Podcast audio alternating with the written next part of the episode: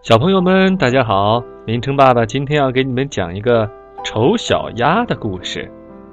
故事是这样的：在很久以前的一个可爱的夏天，黄澄澄的小麦田加上牧场的干草堆，真是美丽极了。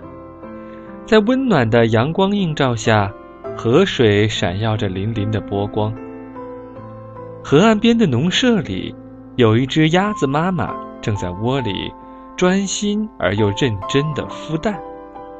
这些小宝贝儿们还需要一小段时间才能从蛋里出来。不久以后，蛋一个接一个地裂开了，从每个蛋里都钻出了一只活蹦乱跳的小鸭宝宝。鸭妈妈站起来数了数，她说：“哎。”有一个蛋还没孵出来呀，看来我还得多孵几天。几天后，最后一只小鸭宝宝终于破壳而出了，它一出生就特别大。鸭妈妈看着这只丑小鸭，小声的嘀咕：“哎，它怎么长得一点儿也不像其他的小鸭子呀？”鸭妈妈心里虽然觉得奇怪，但还是充满了喜悦。第二天，阳光洒在青绿的叶子上，天气非常的暖和。鸭妈妈领着这一群刚出生的鸭宝宝来到了河边。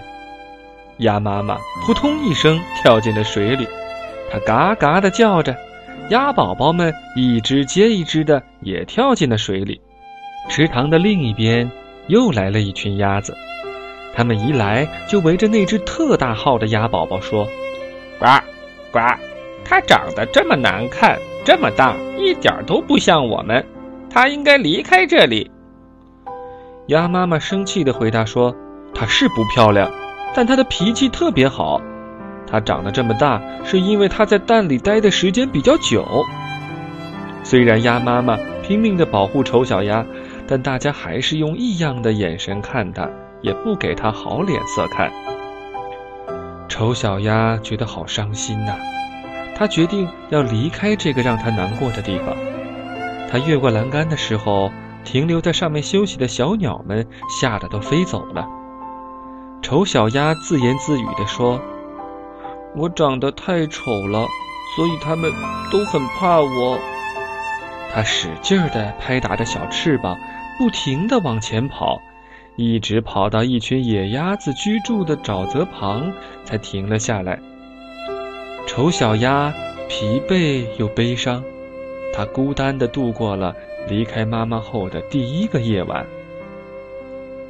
第二天早晨，当野鸭子们准备飞向天空时，他们发现了这个新朋友。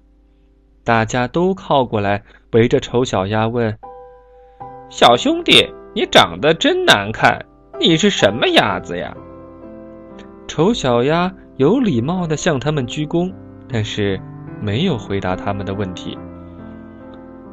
野鸭子又说：“你这么有礼貌，跟我们一起生活吧。”话虽如此，可这群野鸭子马上就要飞往另一个地方了。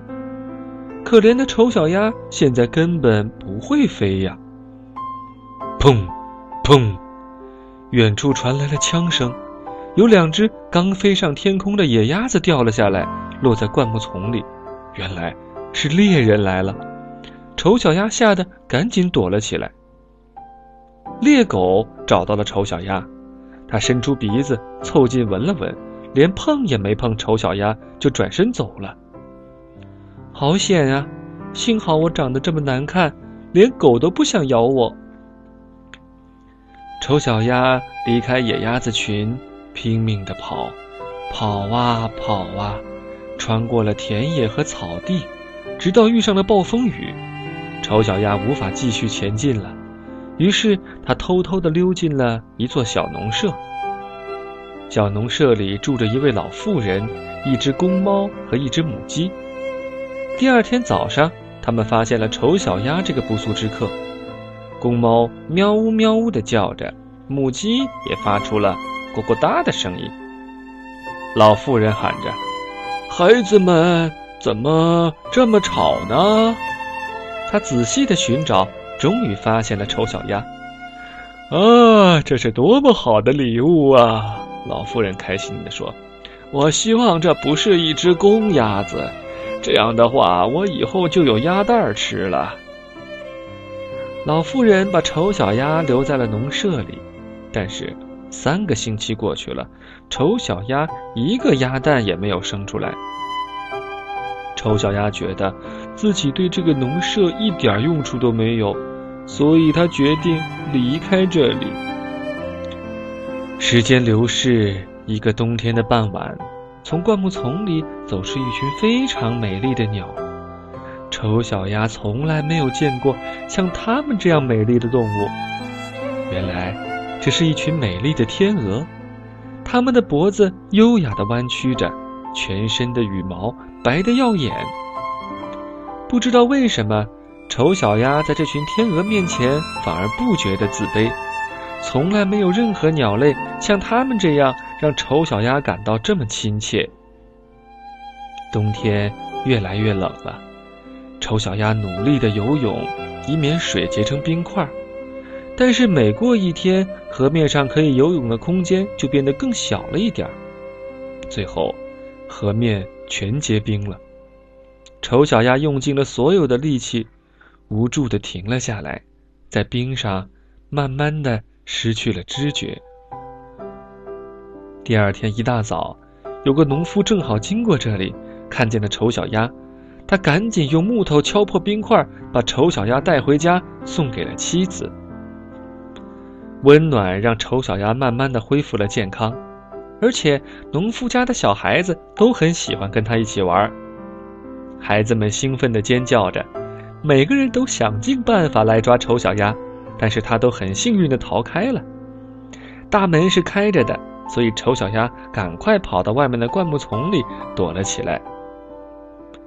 丑小鸭又开始了流浪的生活。一天早上，它发现自己躺在一个被灌木丛环绕的沼泽里。温暖的阳光照在身上，它发现自己的翅膀好像变得强壮了。在这个美丽的初春，一切都变得那么的美好。突然，从灌木丛里走出三只美丽的天鹅，它们理了理自己的羽毛，轻盈地游进了水里。丑小鸭记得这群美丽的天鹅，它忍不住想加入它们。当它这么想的时候，心里感到无比的欢喜。过了一会儿，丑小鸭从清澈的溪水里看到了自己的倒影，它简直不敢相信自己的眼睛。它再也不是那只黑黑灰灰、难看又令人讨厌的鸭子了，它的样子竟然和这群美丽的天鹅一模一样。它变成了一只又优雅又有气质的天鹅。丑小鸭终于找到了一个属于自己的地方了。好了，小朋友们，丑小鸭的故事就是这样了。感谢你的收听，再见。